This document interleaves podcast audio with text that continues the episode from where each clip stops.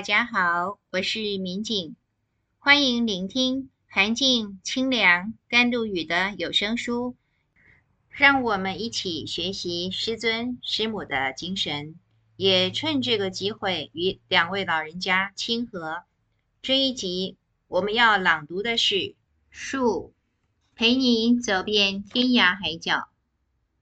韩静老人皈依宗主后的第二年，夫人皈依，宗主赐他道名为至忠。至是坤道续宗，忠则是个人专属。面对这名自负隐逸的女弟子，宗主不忘提醒她：第一，要忠于你的天命；第二，要忠于玉阶。先说忠于天命。至忠夫人早在少女时代就因祭佛祖开过天眼，天地教如今的救劫法宝黄告就是由他接传得来。宗主嘱咐韩静老人西行弘教的同时，也把超拔英灵的使命交付至忠夫人。她带着度英的天命一路西行，上攀华山，再折返上海，而后渡海来台。直到归正回天。再说，终于遇见。一九三四年，涵静老人接受宗主指派，准备到西安弘教。消息一经传出，众人哗然。放着好端端的上海高官不做，跑到荒凉的西北做什么啊？李氏亲族对韩进老人投身宗教事业，本来就很不以为然。得知一家六口将远赴西北，反弹的声浪更高。维生先生还清楚地记得，就有亲友指着父亲大吼：“你要发神经，你自己去，老婆孩子留下，我们替你养。”平日极其温柔婉约的志忠夫人，谢过亲友的好意，却力挺良人，表明与夫婿携手同行的意愿。一九三七年初，韩静老人携眷返乡，安葬归天的母亲刘太夫人。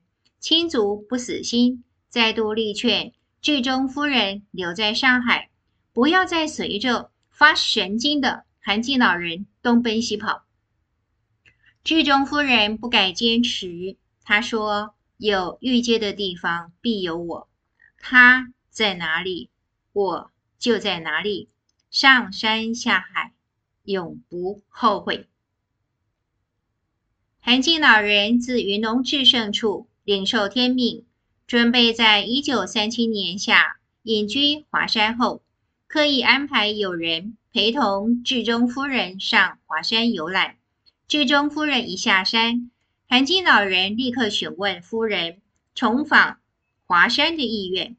本来就有惧高症的智忠夫人。很坚定地表示，这辈子绝对不会再上华山。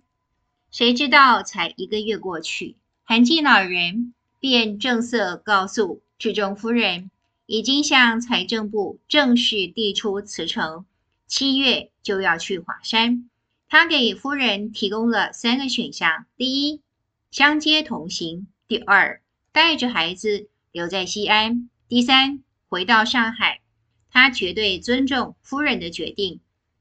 智忠夫人回想华山的陡峭以及攀爬时四肢并用的艰辛，感性的情绪并不乐意。但是看着这位曾经在新婚之夜牵着他的手，深情宣告执子之手，与子偕老的良人，他咬咬牙，坚定地重申在上海。当着亲友许下的承诺，上山下海，永不后悔。从上海转往西安，还有五百二十五个大洋的高薪，好做安家与弘道的靠山。一个大洋可以买到三百八十个鸡蛋，当时的鸡蛋即使算不上珍馐，可也不便宜，一般人家难得吃上一回。如果这样还是很难理解，涵静老人九十年代在天人研究学院上课时，约略打了一个比方。他说：“这笔钱大概相当于现在的五六十万，用来办到绰绰有余。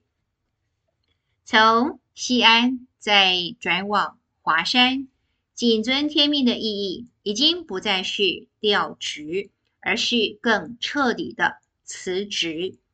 秉性醇厚的韩进老人不但服从天命，如期递上辞呈，辞呈上还注明。自愿放弃养老金，他应承天命，甘愿裸退的同时，也等于应承了日后一家衣食无着的风险。忠于上帝的韩进老人，福音天命，全心向前，现实的开支不曾干扰他半分。亦步亦趋，紧随在夫婿后面，为一家打点日常的至忠夫人。却没有办法这么洒脱。他得知夫婿辞官之初，心绪大乱。长子维生当时只是十来岁的少年，并不知道父亲已然抛弃了优渥的官俸，吵着要母亲弄一碗干蒸蛋吃。至忠夫人做了水蒸蛋，少年为生硬是不肯吃。智忠夫人捧着碗，两手不停颤抖。含着眼泪说：“少爷，你有这碗蛋吃就不错了，要惜天福啊！”智忠夫人已经预见了未来生活的困顿，但终究还是咬牙带着四个儿子随夫婿上华山去了。他随侍两人一路由上海而西安，再到华山，环环境每况愈下。上海在当年有十里洋场之称，繁华以及相形之下，西安简直就是穷乡僻壤。不说别的，光看厕所，他们在上海的住家有冲水马桶设备，西安用的仍是旧式的茅坑。到了华山，连茅厕都省了，大姐小姐一概回归自然，得翻过一个山头。或者走下一个山坡，天然厕所设在两块巨木之上，不是家徒四壁而已，而是四边根本了无屏障，全面透光。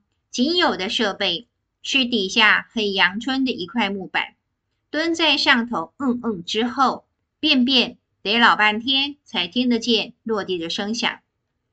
慈悲的宗主放心不下谨守天命的弟子。曾经来到华山探望，目睹山居生活的清苦，不禁垂询智忠夫人，可有半点悔意？智忠夫人正色回复宗主：当年在上海领受师命，就已做出夫妻双修的承诺，今生必与韩进老人同甘苦，共患难，全始终。听得宗主动容不已。人心向来都是慷慨成仁义，从容就义难。同甘共苦说来容易，地久天长可就成了天大的考验。辞官之后，随时可能坐吃山空的窘境下，得有极高的智慧，才能勉强因应日常用度。维生先生顶怀念母亲的萝卜六吃，一颗萝卜从里到外。可以变出六种花样，连皮带缨，半点都不浪费。华山本身是花岗岩，土壤极其有限。智忠夫人硬是在一小方园子里种了菜，除了种菜做菜，智忠夫人还动手纳鞋底，不但包办一家大小的鞋，连经常上山请医的胡宗南将军。都穿过剧中夫人手制的布鞋。华山山势险峻，号称自古华山一条道，许多路段极其险峻，攀爬必须四肢并用。素来居高的智忠夫人，为了夫婿，几度冒着大雪，只身下山变卖家私，勉强维持山中窘迫的用度。韩进老人住世时，曾在许多场合公开表示：“没有智忠夫人，就没有他；没有智忠夫人，也就没有天地教。”维生先生对双亲有绝妙的比喻：他说：“父亲就像总司令，母亲就像后勤总司令。一心向前的韩进老人只管发号施令，志忠夫人自然紧随其后，全力配合补给。当年从上海到西安，韩进老人为了天命一路向前冲，志忠夫人却为恪守人道，陪着两位老人家共度。”农历年之后，才带着一百余件的行李与四年幼的孩子，一路从上海奔波到西安。两年后，又从西安搬到海拔一千七百多公尺、地势极为险峻的华山。随着韩进老人第一天命结束，再从华山迢迢遥遥回到上海，因为已知天命要韩进老人转往。蓬莱仙岛，在未知蓬莱仙岛的确实址设之前，只好把一箱一箱的行李暂时封存，一家人择地暂住，最后来到台湾。四十一年间搬了十四次的家，搬家大小事当然还是夫人一手张罗打点。他说，每搬一次家，就好像脱。